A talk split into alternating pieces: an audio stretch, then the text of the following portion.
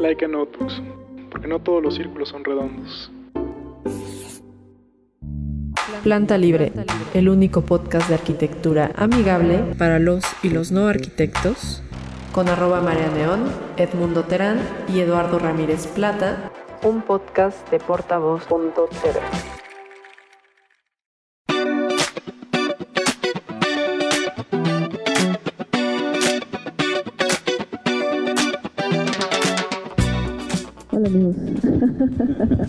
Estamos de vuelta en su podcast favorito para los y los no arquitectos, Planta Libre. Eh, yo soy arroba María Neón. Yo soy Eduardo Ramírez Plata. Yo soy arroba espacial Mundo Terán. Y eh, gracias a todos por escucharnos, por descargarnos, por seguirnos en nuestra página de Facebook, Planta Libre, también ahora en Twitter, arroba Planta Libre-bajo, y de eh, descargarnos a través de Spotify. Nos pueden escuchar en Spotify, Google Podcast, Podcatcher, etcétera. Cualquier dispositivo amigo de podcast, pues ahí nos pueden seguir descargar. Vamos ya por el episodio 65, si no me equivoco. Ya más de un año con ustedes y gracias a ustedes. ¿Cuántas descargas tenemos? Ah, andamos por arriba de las 37 mil de marzo para acá, solamente en Spotify. Súmenle, súmenle. Gracias, gracias a ustedes. Y mensualmente ya hemos subido a las 6 mil descargas mensuales, entonces gracias a todos por escucharnos y por compartirnos. Y cada vez son más mensajes. Saludos a Nicaragua, que nos escribieron de Nicaragua, a Brasil, que nos mandan sus mensajes en, en portugués. Hacemos lo que podemos para entenderlo, pero les agradecemos mucho que se pongan en contacto con nosotros porque pues para eso estamos, ¿no? Gracias a, todos los que nos escuchan. Y también vale la pena mencionar que este es un, un proyecto sin fines, pero también sin posibilidades de lucro. Hacemos las cosas lo mejor que podemos, no somos especialistas en, en el tema, nos gusta estar muy bien acompañados y, realmente lo, que nos apasiona y, motiva es a pues, promover la difusión de la cultura arquitectónica y por eso estamos aquí y esperamos estar en muchos otros otros lugares y pues estamos encantados de estar de vuelta. Estamos en nuestro segundo episodio, por primera vez en vivo con audiencia. Gracias a todos los que se dieron a la tarea de venir y estar aquí con nosotros. Y estamos en el marco de una exposición por demás espectacular que se llama El mundo entero es una Bauhaus que está sucediendo ahorita mismo en el Museo Universitario de Ciencias y Artes, Campus CEU es donde estamos ahorita en la ciudad universitaria, que la amamos con todo nuestro corazón. Y está con nosotros el arquitecto Marcos Masari, que es el director de la Facultad de Arquitectura. Y pues nos están... Eh, recuerden, Gracias por la invitación. que es el segundo episodio. ¿Cómo es el segundo episodio, Marcos? Marcos, perdón, Marcos, perdón, es que es difícil. es muy difícil nunca está Cristina que está también con nosotros que no que no no, no, le va de hecho le, le dijiste arquitecto y director no así es porque pues uno respeta, ¿verdad? Está bien, conservo el respeto y la jerarquía. Está bien, Marcos, muchísimas gracias. Y recuerden que en el episodio pasado, si ustedes nos están llegando, porque luego sucede que nos mandan mensajes que, que nos conocen por ahí del episodio 53 y ya no saben por dónde, si van hacia atrás o hacia adelante. Si ustedes están llegando a nosotros gracias a este episodio, pues los invitamos a escuchar el anterior, donde hablamos de todo el contexto socio, socioeconómico, político que... Eh, estuvo alrededor de la Bauhaus, de la escuela de la Bauhaus, y estos antecedentes y de qué iba y toda esta historia. Y ahorita vamos a reflexionar, porque somos, somos bien reflexivos aquí, eh, sobre qué nos dejó después de, estos años que, que suenan muchos y al mismo tiempo no son tantos en realidad y que termina eh, viéndose interrumpido, pero de alguna forma permitió que, se dispersara por todo el mundo y que llegara hasta este continente, ¿no? y, seguimos disfrutando de esas arcas un poco. Entonces, de esto va a ir este segundo episodio y vamos a platicar al ratito también con la audiencia que está aquí con nosotros eh, todos los que participaron en la dinámica y que se llevaron además su libreta de nuestros queridos aliados de Laika Notebooks. Recuerden revisar su página que es www.laikanotebooks.com y gracias a Portavoz como siempre. Gracias, portavoz. Bueno, eh, nada más, reforzando, estamos en un lugar privilegiado. Estamos en el Museo Universitario de Ciencias y Artes de la Facultad de Arquitectura de la Universidad Nacional Autónoma de México, que nos, que nos permitieron estar aquí. Gracias por abrirnos las puertas. Este, está abierto nada más para nosotros.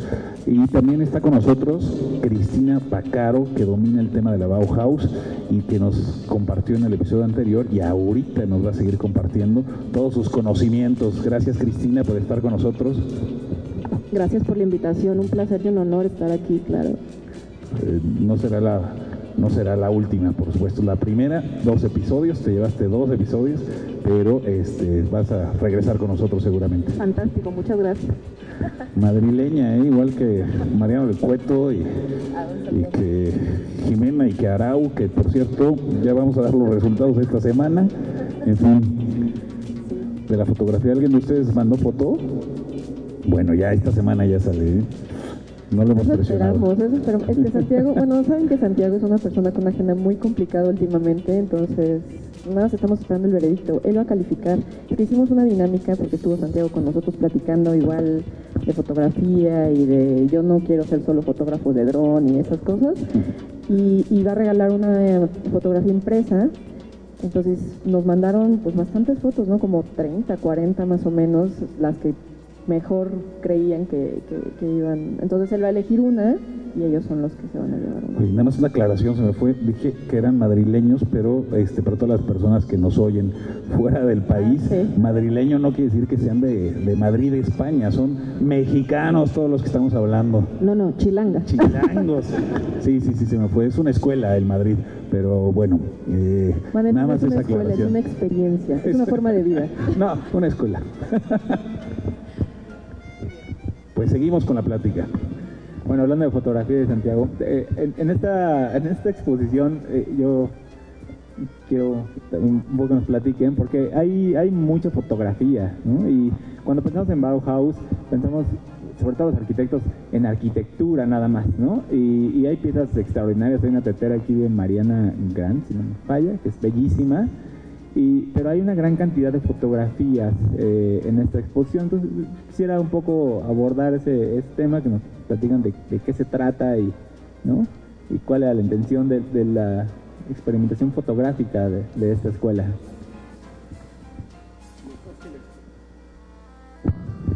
La experimentación fotográfica en realidad tiene que ver con nuevas técnicas del manejo de un arte que puede ser arte o no ser arte. Y en ese sentido eh, era la apertura a estas formas de expresión. Y, finalmente lo que nosotros vemos es cómo a través de la técnica se puede eh, experimentar con la, con la fotografía y se pueden eh, mandar más diferentes mensajes que los estamos acostumbrados. Esto es ya la fotografía, no es nada más la fotografía de familia o la fotografía de paisaje, sino en realidad tiene que ver con esta eh, forma de, comunicar ideas. Y yo quisiera hablar además de la fotografía y precisamente por el podcast quisiera hablar de las publicaciones. Eh, hoy con estos medios y estas formas de comunicación y con esta audiencia y la audiencia que no está aquí presente y que nos puede escuchar otro día en sus audífonos, en su auto, en el metro, en donde sea, creo que hay dos cosas fundamentales que tiene el Bauhaus. Uno es transmitir, esto es comunicar las ideas, porque podemos tener estupendas ideas, a través de la fotografía se comunica, se comunican nuevas ideas y nuevas formas de expresión. A través de las publicaciones también se comunica.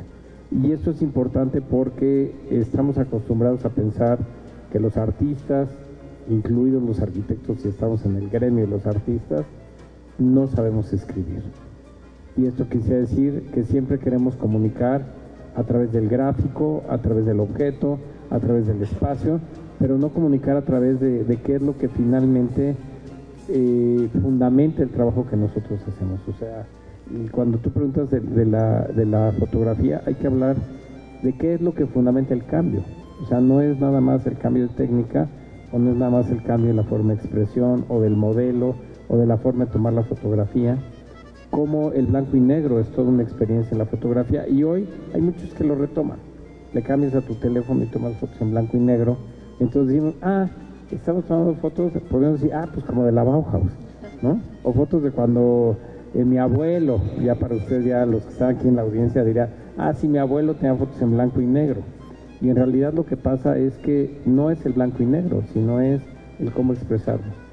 Y creo que sería interesante hablar también de las publicaciones, dado que estamos hablando en el siglo XXI de nuevas formas de comunicación, esta es una nueva forma de comunicación abierta, y encontramos que hay formas de comunicación que siguen siendo tradicionales, como las publicaciones, pero creo que el reto está en que hay que escribir lo que pensamos, por qué lo pensamos y por qué lo hacemos. Bueno, eh, hablando de las publicaciones en realidad, Le Corbusier escribía, ¿no? Escribía y creo que bien, ¿no? Hacia. Porque también es cierto que muchos dicen como, bueno, los arquitectos no, no saben escribir bien y, y, y, también decía como, bueno, yo prefiero dibujar porque deja menos espacio para, para la mentira, ¿no? En, y es más rápido además, ¿no? Sí, esa era la parte que me faltaba. Gracias, mundo. Pero eh, sí creo, y nos preguntan mucho también, como, bueno, ¿ustedes qué, qué cosas leen? ¿no? ¿Qué es lo que tiene que leer un arquitecto? Leer solo sobre arquitectura, digo, sabemos que hay algunas casas eh, editoriales especializadas en arquitectura, sabemos realmente leer también sobre arquitectura, porque de pronto se vuelven como estos, no sé, si piensan en Ignacio y de Sola Morales, eh, pues de pronto te metes ahí como en una cuestión filosófica bastante compleja. Y la teoría de la arquitectura que, se suele leer tampoco es muy digerible. Y creo yo que el ejercicio de, escribir, porque a veces eh, Eduardo lo hace, yo lo hago cuando, cuando hay oportunidad también, eh, sí es como darle tres, cuatro, cinco vueltas a lo que quieres plasmar y saberlo desmenuzar de forma de que cualquier persona que lo pueda leer, sea arquitecto o no sea arquitecto, lo entienda. ¿no? Entonces sí es complejo, pero nos preguntan mucho qué leen y a veces la respuesta también es pues a veces novelas, ¿no? que no son específicamente sobre arquitectura, pero que te ayudan todo, todo, a hablar sobre el todo. lenguaje de cómo vas a expresar esas ideas y contarlo, porque la arquitectura también yo siempre la he percibido como una experiencia y como un ente vivo, todo el tiempo es, es un organismo, ¿no? Entonces nosotros podemos platicar de esa arquitectura como si habláramos de la descripción del cuerpo humano, quizás, ¿no? Ahora, eh, las tendencias marcan que, digo, como comentario, las tendencias marcan que, que, nos vamos a dirigir más a la iconografía, no solo los arquitectos, sino el mundo. O sea, fíjense, y ya los teléfonos ya no dicen mensaje, teléfono, este, eh, libreta, sino que aparece un icono de todo, ¿no? Pero Entonces, es como volver al pasado, ¿no? Es como cuando volver no había al pasado. desarrollado el Y ojo, ya hay el riesgo. El, el riesgo del libro objeto, que cuando pensamos en arquitectura pensamos en un libro lleno de imágenes. Sí. Y entonces pensamos dibujitos que, que para la que entiendan. arquitectura son imágenes. que son los que ponen en las mesas, en, la- en las publicaciones de revistas, como para que se vean bonitos. Les voy a contar una historia Que rápida. la gente es muy fina. Ah, que Piensa en exacto, arquitectura. perdón, perdón. Vive arquitectura como quienes están escuchando este podcast. Hay una, hay una anécdota que, que además no es mía, es, es de Iker, por cierto, que era un colaborador nuestro y que le mandamos un saludo. Decía de, de un cliente, me parece que tuvo, que decía, oye, y estos libros y demás, un librero enorme, que dijo, no, no, no, es que este, yo solamente los acomodo por colores para que sean bonitos, o, o si, o la- los lomos de los libros, que la, la tipografía sea uniforme. Entonces le dice, ¿qué no los lees? O los Dice, compras "No". en una librería que te, te hace una biblioteca para que cuando alguien llegue a tu casa diga, esta persona es muy culta. Se Oye, compra. ya, ya te venden Se los compran, lotes. Se venden te los venden lotes, y, de a- libros y ojo, antiguos. Hay diferentes publicaciones. Tú tienes que saber leer en dónde lees a Marx y en dónde lees, o sea, cómo lees a Cervantes. O sea, Sí. hasta el tipo de libro habla del tipo de persona que eres o de qué tan culto puedes ser. Y todos tirando su edición de bolsillo, ¿no? Libro vaquero. De la editorial de bolsillo, los que tienen chiquitos, Audiolibro. Ah, ya, pero Cristina. No, en realidad con el libro vaquero no puedo competir, entonces iba a hacer todo un speech de... Viene texto y viene imagen, ¿no? Ya con eso. Así son, así son Cristina. Eh, en realidad yo quería decir que justo a mí me parece que este momento que llega la arquitectura es de absoluta complejidad y de una serie de problemáticas que implican que el arquitecto, por supuesto, tenga que leer de arquitectura, pero también tenga que leer de política y de ecología y de economía y de filosofía y por supuesto de cultura y saber qué pasa en el mundo del arte. Y, este arquitecto que solo estaba en la arquitectura y que solo dibujaba y que eh, solo hablaba de arquitectura, pues ya quedó, esperemos, en el pasado. Están cosas más rupestres, como de cocina, de jardinería, de... Cultura pop. ¿No? Eh, eh, la cultura implica todo, ¿no? O sea, no, no, no podemos seguir teniendo arquitectos que no, que no puedan dialogar con el arte no objetual, no podemos seguir teniendo arquitectos que no sepan qué pasa en la música, ¿no? Eh, la arquitectura ahorita, eh, insisto, es cada vez más compleja, responde a más condicionantes y, y, se trata, pues sí, de leer, ¿no? Porque tampoco nos podemos quedar ya con las imágenes, con el puro símbolo. Eh, justo en, una de las materias que, estoy dando vimos la complejidad de las imágenes hoy día, porque estamos entre eh, eh, la marabunta de imágenes absolutamente terribles que nos llegan y las dos opciones que tenemos de o insensibilizarnos o no ver, ¿no? O sea, todo es tan terrible que no veo.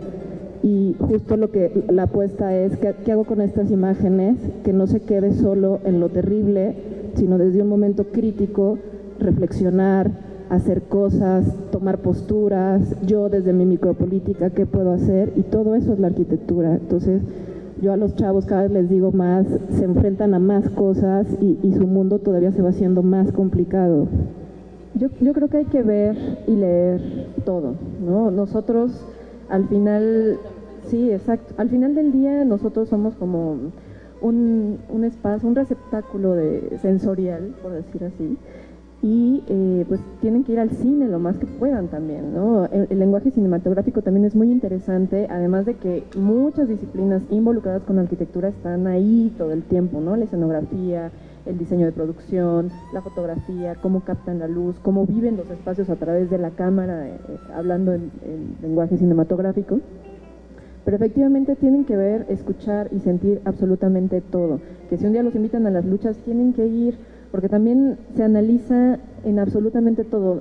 Ser arquitecto ya es algo de tiempo completo y Marcos no me dejará mentir, en el que muchos de ustedes van a estar en el restaurante pensando así de, mmm, es que estas lámparas... Sí, es un Entonces, estilo de vida. Exacto, porque al final mmm, igual no vas a hacer una arena coliseo, ¿no? Pero puedes encontrar algunas cosas muy valiosas en, el, en, la experiencia, en cómo lo vive la gente, que te pueden servir para un estadio de fútbol tal vez, ¿no? Digo, un ejemplo. Sí, nosotros proyectamos inconscientemente de todas esas vivencias. Lo que nosotros generamos son sensaciones. Y por medio de todas las vivencias, a lo mejor de niño te subías en un columpio hecho de un tronco y alguna vez vas a proyectar un detalle así porque alguna vez lo viviste. No puedes proyectar absolutamente nada que no hayas vivido, ¿no? Eh, de hecho, cuando nosotros cobramos un proyecto, no estamos cobrando el plano o los 10 o los 100 planos que estamos vendiendo, ¿no? Sino estamos viviendo todo lo que hemos vivido, donde hemos comido, donde hemos viajado, donde nos hemos hospedado, ¿no? Yo por eso quisiera regresar a que estamos en la exposición. El mundo es un Bauhaus. Porque lo que pasa es que a veces eh, Bauhaus se convierte en una imagen, en algo que podemos ver en las redes, igual que vemos la arquitectura en redes. O sea, vemos en fotografías, sabemos cuántas páginas hay, en donde consultamos las imágenes, pero no sabemos el cómo hacerlo. Y yo creo que esa es la parte fundamental que tiene esta exposición.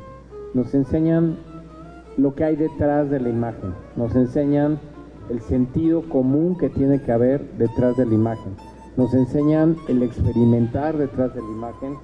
Eh, por ejemplo, hay una sección que se llama comunidad. O sea, cómo se genera una comunidad. Ustedes han generado una comunidad en torno al podcast. Esto es generar una comunidad en donde comunicamos ideas y aquí parte interesante es no comunicamos imágenes. Yo tuve una experiencia en donde yo originalmente daba clases, pues una sí y una no, con 300 transparencias. Y un día por alguna razón no funcionó el, proyector y entonces alguien se me acercó y me dijo, la clase fue sensacional porque nos obligaste a pensar lo que no nos enseñaste. O sea, tú tratabas de, de entonces lo hiciste también y dejé de pasar transparencias y dejé de preocuparme por las imágenes porque lo que pasa es que cuando pasamos una imagen, coartamos muchas veces la posibilidad de tratar de imaginar. Bauhaus lo que nos da es la idea de, eh, tenemos una imagen de lo que fue la Bauhaus, pero la experiencia misma, cuando tú visitas la exposición, por ejemplo, ves en donde hay diferentes puntos en donde dices, esto yo lo he vivido, esto forma parte de mi vida, este mueble yo lo he visto, esta forma de hacer las cosas yo lo he visto, y por eso yo creo que es importante eh, lo de las publicaciones. Porque lo que pasa es que cuando tú publicas algo, te obligas a hacer, ahora sí que es un acto de conciencia, o sea, ponerse a escribir, o sea, no te mando la imagen para que ahí le entiendas, no, no, no. Te voy a decir el por qué y luego quizá te muestro la imagen.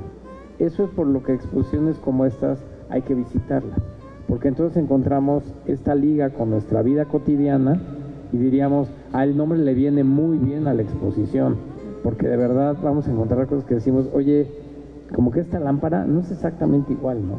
O cuando vemos una de las sillas que hay aquí que no tienen más que el tubo y la tela, y decimos, ¿dónde quedó todo lo demás? ¿Dónde quedó el resorte? ¿Dónde quedó el terciopelo que forraba la silla? ¿Dónde quedó el brazo? ¿Dónde quedan todas estas? Y entonces lo vemos no en la silla que está aquí, sino lo vemos reflejado en nuestra vida cotidiana. Y esa es la gran influencia que en realidad tiene la, escuela de la Bauhaus y lo importante que es poder transmitir a través de este medio de comunicación una invitación para que vengan a la exposición.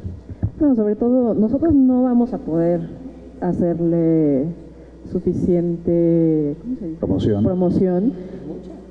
Es mucha, pero... que te están escuchando es mucha. No, pero... ¿Hasta cuándo va a estar nada más?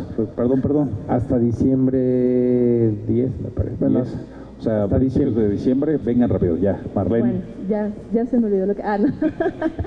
no, precisamente sobre las publicaciones es... A veces, eh, imagínense, siempre hago la analogía del pastel, ¿no? Pero los pasteles siempre son agradables para todos y de pronto lees la receta y lo van describiendo, cómo se prepara, de qué forma se cocina, toda esa historia. Y se termina antojando el pastel. Ahorita buscamos. Ahorita vamos a investigar. 15 de diciembre, 15 de diciembre, ahora sí, regresando al pastel, te venden también el pastel que lo quieres probar. Entonces lo interesante de leer sobre arquitectura, más allá de, de las descripciones, porque tampoco se dejen endulzar por las descripciones de los espacios, sino las publicaciones que te obligan no solo a imaginar, sino a querer descubrir el espacio con tus propios ojos, ¿no? Decir, bueno, para mí quizás la persona que está escribiendo, la iluminación le parece espectacular, pero tú dices, híjole, está sobreiluminado, porque tus ojos ven distinto a los de la persona que lo escribió. Entonces, siempre las publicaciones tienen que generar una invitación y en este caso nosotros les estamos invitando a ustedes a que recorran esta exposición, a que la vean con sus propios ojos, a que ustedes creen sus vínculos emocionales con lo que van a ver a través de la imagen y a través de los textos, que efectivamente decimos, bueno, en Pinterest ahí, y es el problema, por ejemplo, mis queridos amigos de proyectos, que llegan los chavos con, con objetos arquitectónicos que pues son réplicas volumétricas de imágenes que ven, pero ni siquiera las han las han transitado, ni siquiera saben si esas alturas son agradables para el espacio, la tipología, etcétera, etcétera. Entonces yo los quiero invitar no solamente a experimentar la exposición, sino a reflexionar sobre lo que están viendo, lo que ven en Instagram, porque hubo un tiempo, hace un par de años, cuando estuvo Yayoi Kusama, ¿no? En el Tamayo, también tienen que ir a museos, eso es muy importante. Eh, y habían las, estaban estas filas enormes, gigantes, que te daban como un boletito así te formabas a las 7 de la mañana, pasabas a las 9 y te decían, te toca venir a las 6 de la tarde para que puedas pasar y tienen media hora para recorrer la exposición. Entonces después de eso y vino como un boom sobre las exposiciones de grandes artistas y que eh, pues todo el mundo pasaba a tomarse una foto, a generar esta imagen que después se vería en redes, nada más, sin pensar en, bueno, qué estoy reflexionando sobre lo que estoy viendo y por qué seguimos produciendo imágenes llamativas pero que son consumidas en un instante, que también es parte como de la problemática de cómo vamos a nosotros a difundir esa cultura arquitectónica a través de la reflexión para generar conversación y, plática. Sí, vamos generando, vamos sumando fotografías que por cierto, este, les voy a dar el hashtag de, eh, de la exposición, obviamente hashtag planta libre, tenemos también el hashtag Muca Campus, MUCA, con las iniciales de Museo Universitario de Ciencias y Artes, campus, este, hashtag El Mundo Entero es una Bauhaus, hashtag FA de Facultad de Arquitectura, hashtag UNAM, para que manden las fotos que tomen y si vienen a la exposición, saquen unas buenas fotos y los pongan con ese hashtag. Cristina, ¿qué significa Bauhaus? la construcción, ¿no? El acto de construir la ya casa. lo dijo el mundo en otro programa. La, la, la, construcción de la casa. ¿Pasé el examen? Em, yo eh, quiero sumarme al, al, llamado que hace Marlene de venir a las exposiciones, de ir a la arquitectura, de ir a ver arte, pero siempre con el afán de reflexionar y de ver, eh, voy a sonar a, a, a, filósofa, pero a ver las condiciones de posibilidad que permitieron que cada objeto surja, porque no podemos pensar que venimos a la Bauhaus, a la exposición, a copiar las formas, ¿no? O sea, ya el día de hoy no podemos hacer un, el, edificio que hizo Gropius en Dessau. Lo que es increíble de la Bauhaus es que en realidad sí podríamos, ¿no? Por la modernidad que tiene o las casas que hicieron. Eh, las casas de Dessau son, son impresionantes. Son que otra de las cosas que me enteré es que son de Gropius. Para atrás de nosotros. Son de Gropius y uno, no sé si sabe, ahí estuvieron Paul Kray y Kandinsky, pero había artistas que no querían estar ahí, porque Gropius no permitía mover ni un mueble, porque todo estaba diseñado. Entonces, en realidad, esta es una de las problemáticas de la, de la modernidad arquitectónica, ¿no? Este diseño absoluto del objeto sin necesariamente tomar en cuenta al que va a habitar ahí, ¿no? Entonces, por eso me pareció tan interesante la historia de Gropius diciendo, no sé si fue a Kandinsky o a quién, no, no, no puedes eh, cambiar la sala, ¿no? Porque esa sala va con, me pareció interesantísimo, ¿no? Demuestra, además, por supuesto, demuestra el poder que tenía Gropius, ¿no? Que, que después viene Hannes Meyer y después viene Mies van der Rohe. Y el compromiso, ¿no? También el compromiso con el que hacer. Digo, nosotros ya saben que somos, bueno, yo hablo por mí, pues es que soy como neurótica y cuidadosa con cómo se hacen las cosas. Sí, sí. ¿Sí? Bueno, sí. Entonces imagínense que ustedes dicen, bueno, yo creo mucho en esta, en esta forma de pensar y, y estoy convencido con esa ideología, no quiero que me muevan absolutamente nada, ¿no? O sea, tú y tus cosas. es, es, el compromiso también con el discurso, ¿no? Con, con, con qué estás transmitiendo. Pero bueno, en, en afán de polemizar, no, no hay mejor ejemplo para hacer eso que la casa de Mies de la Tugendhat, ¿no? Yo veo la sala de esa casa, fantástico, perfecto, y siempre me pregunto, ¿y dónde puedo colgar un cuadro? Pues le hago un muro al, al mármol, ¿no? Sí. Y le hago un muro. No, eh, tiene este problema de cómo singularizo el objeto. Claro, está esta precisión arquitectónica, y si hay alguien elegante, preciso y perfecto, creo que se llama Mies van der Rohe, pero también el que va a habitar ese espacio, ¿qué pasa con él? Hay que recordar que Gropius era militar, ¿eh? a lo mejor también por eso. O sea, él estuvo en la Primera Guerra Mundial. Entonces, quizás por eso también tenía esa forma de actuar, ¿no? De, de general. Yo le digo a los alumnos que nosotros en la facultad formamos generales, ¿no? Porque no pedimos permiso, oye, pon un tabique, oye, a ver si puedes, píntalo de blanco y si no de amarillo, sino que decimos por medio de órdenes que son los planos arquitectónicos, ahora eh, BIM, este, eh, damos órdenes de cómo tienen que ser las cosas. Y luego, ¿por qué me dicen que soy una tirana con ustedes? Así me educaron. ¿Eres militar? No, pero, ah. Pero pues aquí. Yo quisiera abundar en algo que quizás es interesante, porque a veces hablamos de personas o de, o de obras consumadas. Esto es, hablamos de Mies como un gran ídolo y creo que la exposición nos habla de un Mies que está en evolución, nos habla de unas ideas que están en evolución. Eh, ahora que tú dices esto, eh, me viene a la memoria, por ejemplo, en el IIT, que es el Illinois Institute of Technology, que es la casa de Mies, donde se genera justamente eh, la escuela de Chicago, Mies experimentó primero con concreto antes de llegar al acero. Y entonces lo interesante es que formalmente es lo mismo, pero es totalmente diferente. Esto creo que son las formas de comunicar. O sea, él tardó en darse cuenta que lo que pasa es que era el acero, la forma de expresión a esta modulación, a esta tecnología, a esta forma de querer transmitir y comunicar lo que era esta arquitectura, en contraste con haberlo hecho en concreto. Y entonces hay edificios en concreto y en acero en el mismo campus y entonces uno dice, no, este no es de Mies, no, ese sí es de Mies. Lo que pasa es que hubo una experimentación antes de. Esta exposición nos habla de la experimentación antes de. Y creo que una de las cosas importantes también tiene que ver en la forma en la que comunicamos. Porque ustedes han hablado de reflexión. Y creo que la reflexión, eh, a veces comunicamos tan rápido las cosas que de pronto nos, nos quedamos con la superficialidad y no llegamos al fondo.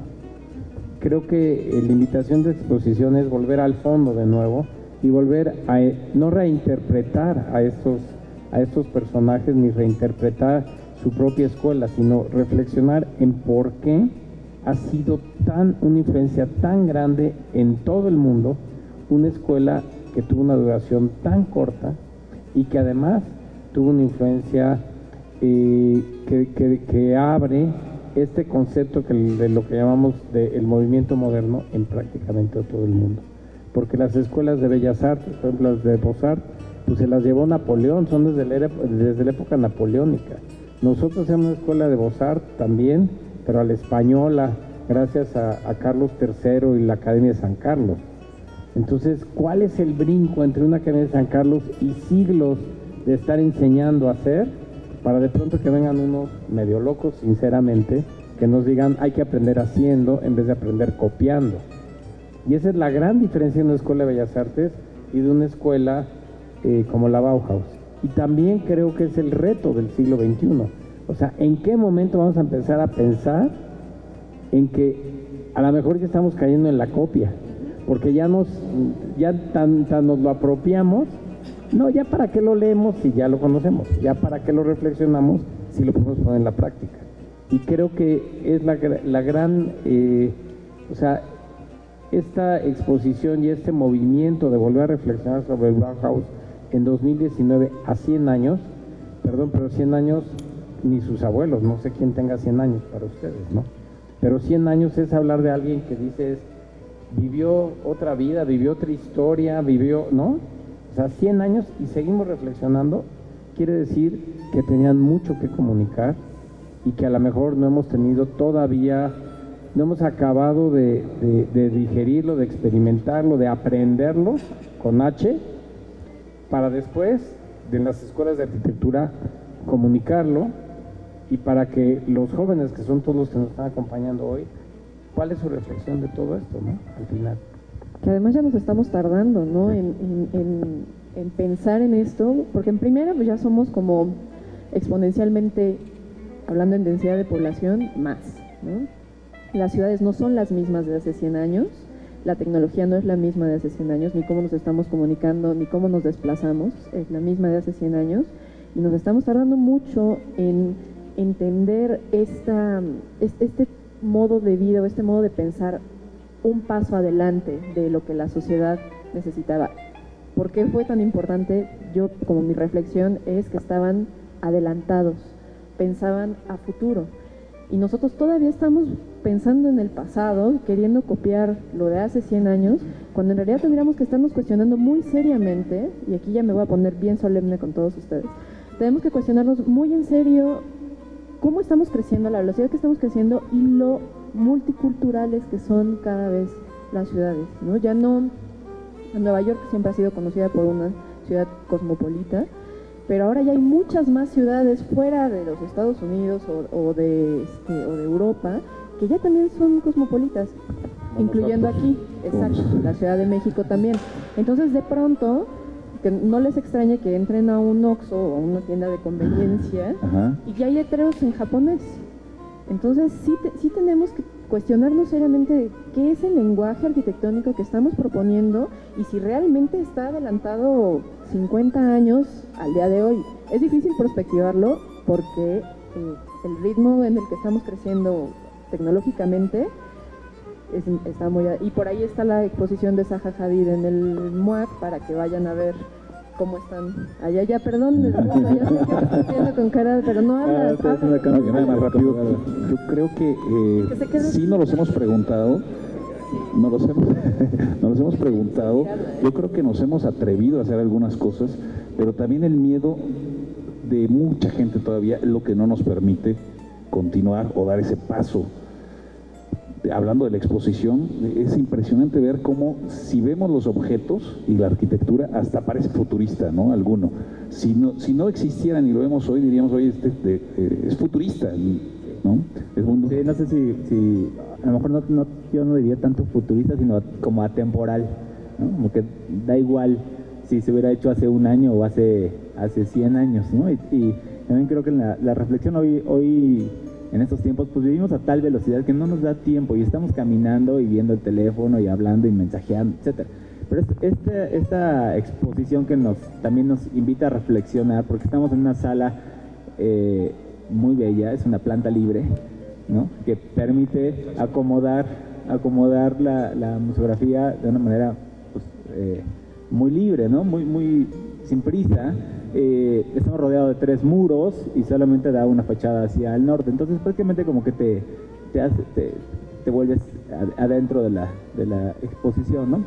Y, una reflexión que, que, yo quiero compartir de, Bauhaus y, tal vez más allá de que sean o que hayan sido adelantados, me parece que el hecho de que se hayan eh, integrado y que se hayan reunido diferentes disciplinas como sin miedo, es como como cuando tienes un hijo y dices, pues a ver qué sale, o sea, ahora no lo voy a mandar a la escuela y, y lo voy a mandar a, o sea, lo voy a llevar a otro lado y a, lo mejor me equivoco, ¿no? Pero estoy experimentando, entonces esa, ese acto multidisciplinario fue realmente lo que hizo como un caldo de cultivo, ¿no? Que ahora, pues, de repente lo descuidamos, sea, bien si somos especialistas, pero creo que difícil a veces es traerse a un diseñador gráfico, a un industrial, a la iluminación, y eso realmente es lo que nos genera una gran riqueza en un espacio arquitectónico. Creo que eso, eso más allá que copiar la arquitectura, es copiar un poco el proceso de, diseño y, el ejercicio de hacer eh, experimentación y, hacer taller, ¿no? Incluso hoy en día hay proyectos, incluso aquí en la facultad, donde hay geógrafos, politólogos, urbanistas, biólogos, antropólogos, ¿no? Juntar las diferentes disciplinas para empezar a dar soluciones y buscar nuevas formas de entender el habitar, de entender la construcción, de entender la materialización, de entender la vida en una ciudad como la Ciudad de México, diferente entender la vida en una ciudad como Oaxaca, eh, pensar que la arquitectura está hecha para un lugar, en un tiempo y unas personas. ¿no? Yo creo que uno de los aprendizajes de, después de la Bauhaus sería, y, es un aprendizaje que tardó años en, darse, pero es dejar de pensar en esta arquitectura homogénea y neutra que le puede dar respuesta a todo. ¿no? Fue, fue, muy peligroso, generó cosas eh, eh, complicadas y hoy en día estamos, espero, o por lo menos así lo siento yo, en el otro extremo de intentar que la arquitectura hable del lugar en el que está y que haga lugar y que haga espacio y que... Sí, es que eso, eh, precisamente eso es la Bauhaus, ¿no? La multidisciplinaridad. Es, ahí inició la multidisciplinaridad, ¿no? Este, por medio de los oficios. ¿Saben qué oficios eran los que, los que eh, trabajaban en la Bauhaus? ¿Cuáles eran todos los oficios? Pues carpintería, metalurgia, eh, diseño textiles, fotografía, eh, cerámica, mobiliario, arquitectura en la segunda etapa. Dice, bueno, diseño interior tal cual no, pero no, era el, producto. El, producto. la suma de todo eso da un resultado. ¿no? Y también había teatro, ¿no? había pintura, y había hay varios videos en, YouTube, literatura también, porque hay varios videos en YouTube del teatro, ¿no? Es impresionante con unas máscaras de acero, este, súper abstracto todo, o sea, loquísimo no, hay una historia fantástica que nos contaron, eh, eh, que una de las alumnas de la Bauhaus acabó en un campo de concentración, ¿no? Era judía. Y hay fotos de ella con niños haciendo obras de teatro. Rudo, ¿no? Chinito me puse. O sea, llevó la Bauhaus al campo intentando construir un espacio diferente para los que estaban ahí. Y cuando hablaban de las fotos, yo pensaba que los- las pocas evidencias que tenemos de eso son fotos. Y son fotos súper borrosas de ella intentando hacer otras cosas con los niños. Yo conocí esa historia y dije, Qué maravilla. Eso es un pensamiento. y, y construimos cosas y materializamos cosas, ¿no? E- Y es un pensamiento, es, es una actitud, No ¿no? es lo efímero de una fotografía de Instagram, ¿no? No, ade- además, digo, el objetivo principal era esta unidad, ¿no? Pensar todos estos oficios, todas estas disciplinas, como la- las que mencionamos hace ratito, y verlo como un ente unificado. Entonces, nosotros tenemos que seguir tomando estas aras de unificar de ustedes hablan, con un ingeniero, si ustedes hablan con un geógrafo, si ustedes platican con un psicólogo, Like a el, proceso de, no pensamiento y son de redondos. raciocinio para resolver problemas son completamente distintos a como los vemos nosotros. Entonces también nos nutrimos de con quienes estamos trabajando y eh, generar esta unidad creo yo que son de las cosas más importantes que tenemos que preservar dentro de- de- del, manifiesto de la Bauhaus, de, esta forma de pensar de la Bauhaus, más no copiar precisamente pues estas fachadas integrales, o sea, bueno, hay fachadas integrales hoy en día, pero no son iguales tampoco, ¿no? Sí, esas fachadas integrales de lo efímero, ¿no? De lo eh, momentáneo. pues ahorita estamos en, según, bueno, ya me dirán ustedes qué piensan, no quiero, pol- o sea, como siempre soy la polémica, pero ni modo, Sí. este, pues estamos ahorita a mí en ya me este, levantaste una polémica, ¿eh? Ya sé. Eh, La voy a aclarar. Perdónenme. Este, estamos en los tiempos de los pabellones, ¿no? O sea, ahorita hay una pabellonitis para todo, para todos, y lo efímero, y, y- y generar estos espacios de fotografía, más que la experiencia arquitectónica. Entonces, y los pabellones de antes eh, no son los mismos como los de ahorita, No sé, que verdad, con mis garrafones dudas, de tengo mis agua. dudas porque también la arquitectura, digo, en esta parte efímera del prefabricado a veces ay, da un calambre, ¿no? Pero también la arquitectura tiene su belleza en las vivencias de algo efímero, ¿no? Yo quiero disentir contigo, porque creo que actualmente cuando pensamos en el arquitecto, tú dices que estamos peleados con los ingenieros y los amamos o no los amamos, no. Tenemos que hablar de perfiles de arquitectos, que eso también lo tenía la Bauhaus. El perfil te obligaba a pensar en la técnica, te obligaba a pensar en el cómo hacerlo. Y esto creo que es algo que luego los arquitectos nos hemos como separado, o durante mucho tiempo nos separamos, pensando que éramos artistas. Y no, la- o sea, sí, sí tenemos nuestra No todos, parte. pero- No, sí tenemos nuestra sensibilidad y la necesitamos. Es indispensable. O sea, porque, ¿no? porque lo que nosotros vemos en esta exposición es justamente eso. O sea, eran nuevas formas de expresión, nuevas formas de construir, nuevas formas de entender los materiales, el desafío del techo plano contra el techo inclinado, el desafío del concreto contra la madera, el desafío de la ventana tubular contra la ventana de madera alemana, el desafío de la cortina que es un pedazo de tela contra este bordado de patitos o de cisnes que hacía la abuelita, el, el tapete persa contra un pedazo de alfombra hecho a mano. O sea, hay todo un, un, cambio, pero el cambio no solo está en los materiales, está también en la técnica. Está en el hecho de cómo tenemos que pensarlo y cómo tenemos que transmitirlo. Bueno, ¿y qué piensan? Ahí, ahí te va el de bote pronto. no, que, que ahora estamos regresando a lo artesanal. Que estos viejos procesos, ahora, en primera, es ya los cíclico. ven. Sí, ese es el asunto. Somos unas sociedades cíclicas, esa es la verdad de las cosas. Sí, siempre hay una lucha, ¿no? Entre lo industrial y lo artesanal, ¿no? Pero yo- la, y la otra vez tuvimos un episodio donde decíamos las cosas que se tienen que hacer de manera industrial, hay que hacerlas de esa manera, ¿no? O sea, pa- ¿para qué ocupar la mano del hombre en cosas que puede hacer la máquina mucho más rápida? Que la mano del hombre se ocupe en cosas, pues a lo mejor eh, que, que generen mayor riqueza a ese individuo, ¿no? Es, es- es un poco discutible, ¿no? Pero este, y es un paréntesis porque ahorita que, comentaba Marcos de ya no me acuerdo de qué, pero no, no, no, se muy profunda la idea, exacto.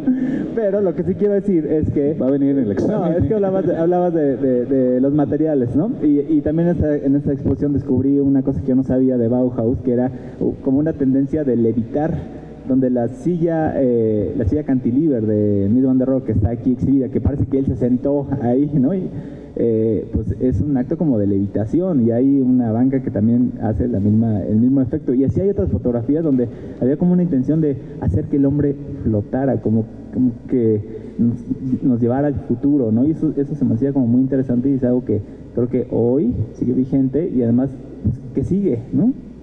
Pero otra vez, perdón, otra vez es regresar a la Bauhaus, artesanía y tecnología lo que estábamos haciendo, lo que están a, a, o lo que hacían innovación te faltó, ¿eh? innovación, ¿no? Innovación. Por medio de la artesanía y del conocimiento y los materiales y la tecnología como el acero, el tubo nos permitía llegar a estos resultados, ¿no? Entonces creo que regresamos otra vez al pensamiento de la Bauhaus. ¿no? Bueno, yo lo que quería decir al, al, respecto de, de, del valor que se está dando ahorita a lo artesanal y a lo manual es que se considera ya como un objeto de lujo. O sea, ustedes pueden ver, por eso es importante que vean de todo, hasta si no les gusta la moda, el diseño, ya como más comercial, aún así tienen que verlo. Pero ¿qué pasa? Por ejemplo, Hermes siempre ponen sus videos de cómo con un este, rotulador están puliendo cada una de las piezas a mano. O sea, está funcionando, aquí está la tecnología de no lo están cepillando con, con, algo independiente, sino una máquina está este, girando y cada una de las piezas están redondeándolas a mano, una persona. ¿Ves cómo doblan las piezas de piel, cómo lo cosen cuidadosamente? Entonces, esa experiencia al momento de fabricar un objeto que podríamos pensar que hacen como 50, como las chinas, ¿no? que hacen 200 en un día, eh, le da un carácter y un valor distinto pero está dentro del análisis del, procedimiento con la manufactura humana al final del día. O no es lo mismo un sofá que te dicen, ah, bueno, es de, no quiero quemar a nadie, pero no sé, del Palacio de Hierro o de Seas o como quieran, a que alguien te haga un diseño bajo medida, que alguien que conoce precisamente del oficio, con las técnicas y con las aplicaciones y la innovación actual, pero que sigue un tapicero capitonando pieza por pieza, botón por botón, el sofá en piel, que tú elegiste el color, el tono, el tamaño es el adecuado para tu espacio y eso le da un carácter completamente diferente y creo yo que eso está dentro del mensaje de la Bauhaus, ¿no? Es que no, el mensaje del Bauhaus es otro totalmente, sí, sí, sí. No voy a pasar el examen. No, no vas a pasar el examen porque fíjate, te voy a poner el ejemplo Aquí tenemos clásico. el manual en vivo, el manual de carrera El en ejemplo vivo. clásico es los alemanes tienen vajillas famosas internacionalmente de, porcelana, pintadas a mano. Y entre más sofisticada la vajilla es lo que tú dices, las de los reyes tenían sus nombres y sus escudos de armas. Y de ahí pasaba, pues yo tengo la de mi abuelita, pero el día que se rompe una taza la de mi abuelita, ¿qué hago? Porque ya no la puedo reponer. ¿Qué es lo que dice el Bauhaus? No, lo que tenemos que hacer es hacer unas vajillas blancas, de cerámica, que aguanten. Y que cuando se me rompa, no lloro como la, la taza de mi abuelita, sino que voy y compro otra en el mercado. En este libro de, de From Bauhaus to Our House, una de las cosas que dice es que estos maravillosos diseños se volvieron, como tú acabas de decir, de Rosenthal, que es una marca carísima de porcelana blanca. Y entonces se pierde la esencia de se rompe el plato y luego si podía Rosenthal y comprar otro plato, pero yo creo que si se te rompe un plato de esa porcelana, lloras porque se rompió el plato. Entonces, ¿cómo se puede trastocar la esencia? La esencia era el diseño para todos y el diseño en las manos de todos y por eso yo hablo de esta idea democrática, o sea, ¿cómo podemos todos tener un plato blanco y nadie va a llorar porque se rompa? Ni tienes que tener chorros de espacio para guardar vajillas que nunca usas porque siempre vas a usar la misma. Cuando esto pasa a ser Rosenthal, cambia radicalmente, porque la forma es la misma, pero el significado es otro totalmente distinto. Y las casas, ¿no? Con prefabricados, con la idea de que el diseño pudiera llegar a la mayor cantidad de población posible, que no se quedara solo en un pequeño grupo, de, en un bosque, de, en, en, en, junto a la Bauhaus, ¿no? La industrialización del objeto para que llegue a todos. sin distinción de Pero para que llegue el diseño a todos, esa es la, la, gran diferencia, o sea, es, es que trabajamos los materiales, innovamos con los materiales y los ponemos al alcance de todos. Y ese es uno de los grandes retos que seguimos teniendo. Y a, los precios, ¿no? Como son prefabricados, son precios más bajos, que se hacen en serie y que pueden llegar a toda la población. A ver, los que nos están acompañando, ¿alguien quiere comentar algo? ¿Alguien que nos quiera compartir? Ya son las 3 de la mañana. Estamos ya, de terminar. ¿no? Además, ya hubo desertores. Qué triste. Me sentí como en la escuela, ¿no? Ah, hola, yo soy Ixel. bueno, eh, yo también, o sea, viendo como todo lo que comentan y también cosas que he leído como en, otra, en otros lados y así, eh, pues me parece también muy interesante y creo que el valor de la Bauhaus es mucho lo que ya comentaron de, esta unidad de, este, diferentes disciplinas y el llevar el diseño a todos, pero o sea, sí siento que sí en la parte como muy objeto, pero también eh, el diseño un poco no tanto tangible, que es también el diseño que nosotros los arquitectos, bueno, yo no, todavía no, pero este, se trabaja mucho en arquitectura, es ese diseño en los espacios y que puede que no te des cuenta, pero está así, ¿no? Y la calidad del espacio y la calidad de vida que le estás dando a las personas siento que también la Bauhaus remarcaba mucho eso, el fin social de las cosas y que, o sea, que los espacios no solo fueran igual como solo para una élite, o sea, que fuera la calidad del espacio para todas las personas. Y siento que también eso sí es reflexionarlo un poco más y, tomarlo más en cuenta, porque siento que ah, hay como ahorita una parte de la arquitectura que sí se está perdiendo como mucho esa, esa parte, o sea, puede que formalmente sea como muy atractivo, que que sea muy este, bonito para Instagram, que lo vemos mucho repetido en Pinterest igual, pero, eh, pero solo es eso, o sea, no brinda realmente una calidad espacial a todas las personas y se enfoca solo a una élite, eh, pues que ahorita eh, sería como denominada nada más como la clase alta, una clase poderosa. Entonces sería, yo creo que también lo muy rescatable de la OFOS es ese fin social en el espacio. Esa reflexión es el mensaje. O sea, el mensaje cuando cambiamos el plato de compramos en el mercado por un plato de porcelana y se vuelve el, plato de la élite, pierde su significado todo el movimiento, toda la enseñanza pierde su significado. Porque entonces estamos volviendo a caer en lo que no era. O sea, lo que no era es, no es un estilo. Si fuera un estilo, pues entonces todos compramos ese plato de porcelana porque es el estilo. Pero es lo que tú acabas de mencionar. El diseño tiene que acercarse a todos y todos tenemos que tener la posibilidad de vivirlo. Quienes han estudiado muy a fondo el Bauhaus se han hasta preguntado, dicen, si esto se quedó encerrado en un departamento en la Quinta Avenida, perdió el sentido. Puede que sea lujoso, puede que sea muy bonito, puede muchas cosas, ¿no? Pero no es o sea, es muy sofisticado, es muy apropiado, es muy todo, pero no es el verdadero significado. Y creo que ese es uno de los grandes mensajes también, porque tenemos que pensar en que la arquitectura es para la gente, es para los usuarios. Y tú le diste al clavo.